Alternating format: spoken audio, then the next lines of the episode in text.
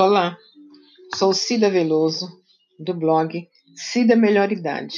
Estou fazendo a leitura da Bíblia Sagrada. Estamos no primeiro livro, Gênesis, capítulo 37. José vendido pelos irmãos. Habitou Jacó na terra das peregrinações de seu pai, na terra de Canaã. Esta é a história de Jacó.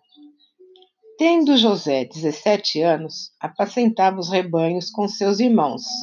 Sendo ainda jovem, acompanhava os filhos de Bila e os filhos de Zilpa, mulheres de seu pai, e trazia más notícias deles a seu pai. Ora, Israel amava mais a José que a todos os seus filhos, porque era filho de sua velhice, e fez-lhe uma única talar de mangas, uma túnica talar de mangas compridas. Vendo, pois, seus irmãos que o pai o amava mais que a todos os outros filhos, odiaram-no e já não lhe podiam falar pacificamente. Teve José um sonho e o relatou a seus irmãos, por isso o odiaram ainda mais. Pois lhes disse: Rogo-vos, ouvi este sonho que tive. Atávamos feixes no campo e eis que meu feixe se levantou e ficou em pé, e os vossos feixes o rodeavam e se inclinavam perante o meu. Então lhe disseram seus irmãos: Reinarás com efeito sobre nós? E sobre nós dominarás realmente? E com isso, tanto mais o odiavam, por causa dos seus sonhos e de suas palavras. Teve ainda outro sonho, e referiu aos seus irmãos, dizendo: Sonhei também que o sol, a lua e onze estrelas se inclinavam perante mim. Contando, contando a seu pai e a seus irmãos, repreendeu o pai e lhe disse: Que sonho é esse que tiveste? Acaso viremos eu e tua mãe e teus irmãos a inclinar-nos perante ti em terra? Seus irmãos lhe tinham ciúmes, o pai, no entanto, considerava o caso consigo mesmo. E como foram os irmãos apacentar o rebanho de seu pai em Siquém? Perguntou Israel a José. Não apacentam teus irmãos o rebanho em Siquém? Vem, enviar-te-ei a eles. Respondeu-lhe José: Eis-me aqui. Disse-lhe Israel: Vá agora e vê se vão bem teus irmãos e o rebanho, e traze-me notícias. Assim o enviou do vale de Hebron e ele foi a Siquém. E um homem encontrou a José, que andava errante pelo campo, lhe perguntou: Que procuras? Respondeu: Procuro meus irmãos. Dize-me, onde apacentam eles o rebanho?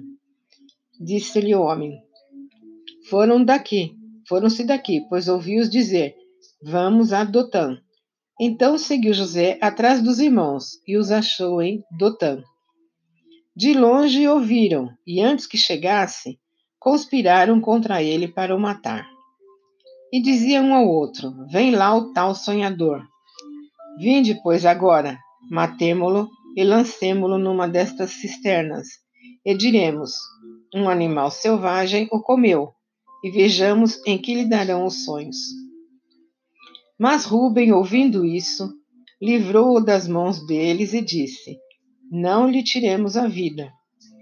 Também lhes disse Ruben: Não derrameis sangue, lançai-o nesta cisterna que está no deserto, e não ponhais mãos sobre ele. Isso disse para o livrar deles, a fim de o restituir ao pai. Mas, logo que chegou José a seus irmãos, despiram-no da, despiram da túnica, a túnica talar de mangas compridas que trazia e tomando o lançaram na cisterna vazia sem água. Ora, sentando-se para comer pão, olharam e viram que uma caravana de ismaelitas vinha de Gileade. Seus camelos traziam aromatas, bálsamo e mirra que levavam para o Egito. Então disse Judá a seus irmãos: De que nos aproveitar matar, do que, de que nos aproveita matar o nosso irmão e esconder-lhe o sangue. Vinde, vendamo-lo aos ismaelitas. Não ponhamos sobre ele a mão, pois é nosso irmão e nossa carne. Seus irmãos concordaram. E passando os mercadores midianitas, os irmãos de José o alçaram e o tiraram da cisterna e o venderam por vinte ciclos de prata aos ismaelitas. Estes levaram José ao Egito.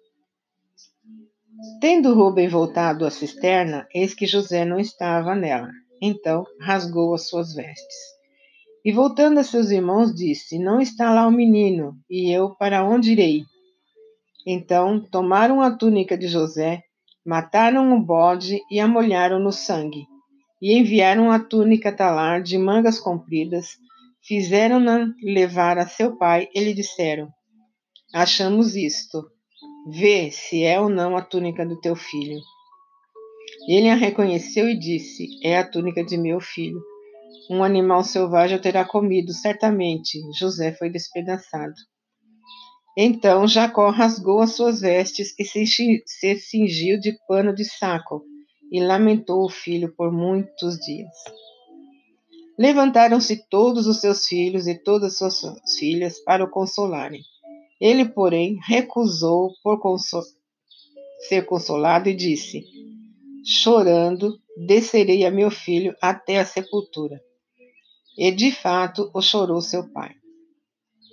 Entre mentes, os midianitas venderam José no Egito a Potifar, oficial de Faraó, comandante da guarda.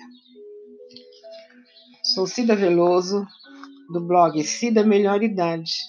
Obrigada.